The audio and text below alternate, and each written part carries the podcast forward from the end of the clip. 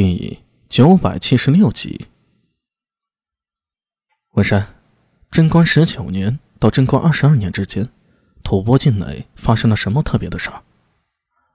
安文生低头沉思了片刻，说道：“嗯，好像听说这边有座山突然喷火，喷火，那就是火山喷发了。”苏大伟微微一愣。他知道西藏这边有不少是火山，但大多啊都是死火山，倒不知还有能喷发的活火山。不过想想，他所知道的是千年之后的事，现在这个时代，也许雪域上还有活火山也不一定呢。对了，我想起来了，不止一处，从冈底斯山的圣峰冈仁波齐峰开始，白日有火焰喷发，光芒耀日。日夜不息，持续了好几天。还有唐古拉山脉、昆仑山脉，都是在那段时间有过喷发火焰。我随师傅游历的时候，听当地老牧民提起过。安文生肯定的说道。苏大为拍了拍聂苏的手，目光落在八眼不断变换的、带着震惊的脸上。大师，还要我说下去吗？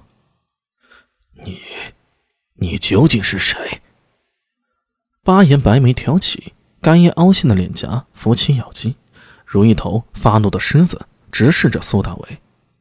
从他的身上透出一种可怕的气息，那是一种受惊的猛兽，随时会暴起伤人的感觉。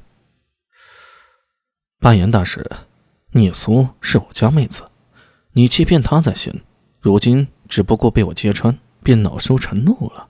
哼！既然小苏的阿娘不会回到这里，既然你所说的都是谎言，那我要带小苏走，没人能拦得住我吧？你敢？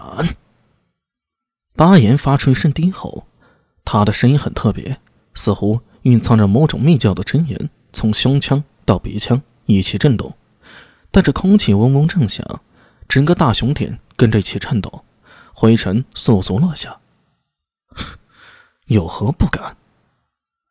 苏大为冷冷的回道：“一派宗教就以这种手段欺骗我家小苏，胸襟格局狭隘至此，你就随你的本教一起自生自灭吧，看看究竟吐蕃人会不会放过你们，也看看逃出去那几个心腹子弟能不能替你继续传播本教。”说完，苏大为抓起聂苏的手：“小苏，我们走回大唐。”“嗯。”聂苏红着眼睛，乖巧的点头。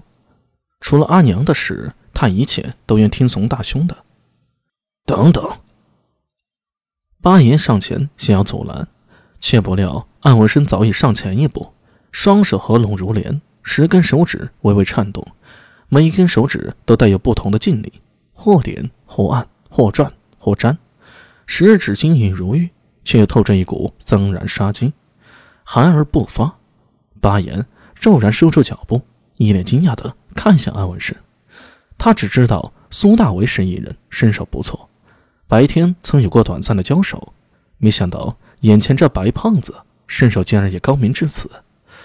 如果要用强，他也没把握留下苏大为与安文生两人联手，何况一旁还有个李博呢？再加上聂苏一身实力，也是深不可测。脸上神色变幻，八言重重跌足道。罢了罢了，是我错了，但如今事已至此，下山路只有一条，你们这样下去只会被吐蕃兵拦住，还是走不出去。我有一个办法能脱困，就是……听到他的话，苏大伟脚步一顿，回头与安文生、李博对了下眼神。什么办法？便又是想骗人吧？你如果有办法，早就用了，何必遣散僧众？虽然有办法，但是不能让太多人知道。巴颜微微欠身，白眉耸拉下来。其实是有一条路通往山脚的，在深洞里。深洞就是巴颜嘎拉山那些留有史前壁画和遗迹的石窟。里面有许多人为开凿出来的石室和密道，听到巴彦如此说，苏大伟与安文生对视一眼，不由怦然心动。方才要说走，也只不过是不忿巴彦此前欺骗你苏。只像巴彦所说，下山的路只有一条，哪怕是一人，想要不惊动吐蕃人冲出去，也是不可能的。如今巴彦说圣洞里通往山脚的密道，那简直是瞌睡来了送枕头啊！巴彦大师。你说的是真的？真有通往山下的密道，没骗人吗？苏大为双眼定定的看着巴言，留意他脸上细微的一切表情。巴言眼中露出悔意，叹息道：“唉，此事只有我和圣女知道，原本不能宣扬，但我不能眼睁睁看着圣女死。如果上任圣女真的回不来了。”这位聂小娘子，便是我本教复兴的唯一的希望了。说到这儿，他的目光投向聂苏，用近乎哀求的语气说道：“侍女。”“呸！我才不是你们侍女呢！你这个大骗子！”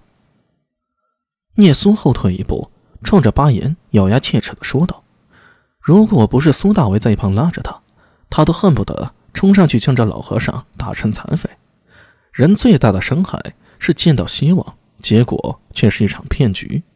最珍贵的、最真挚的感情，最后跌落在地上，摔得粉碎。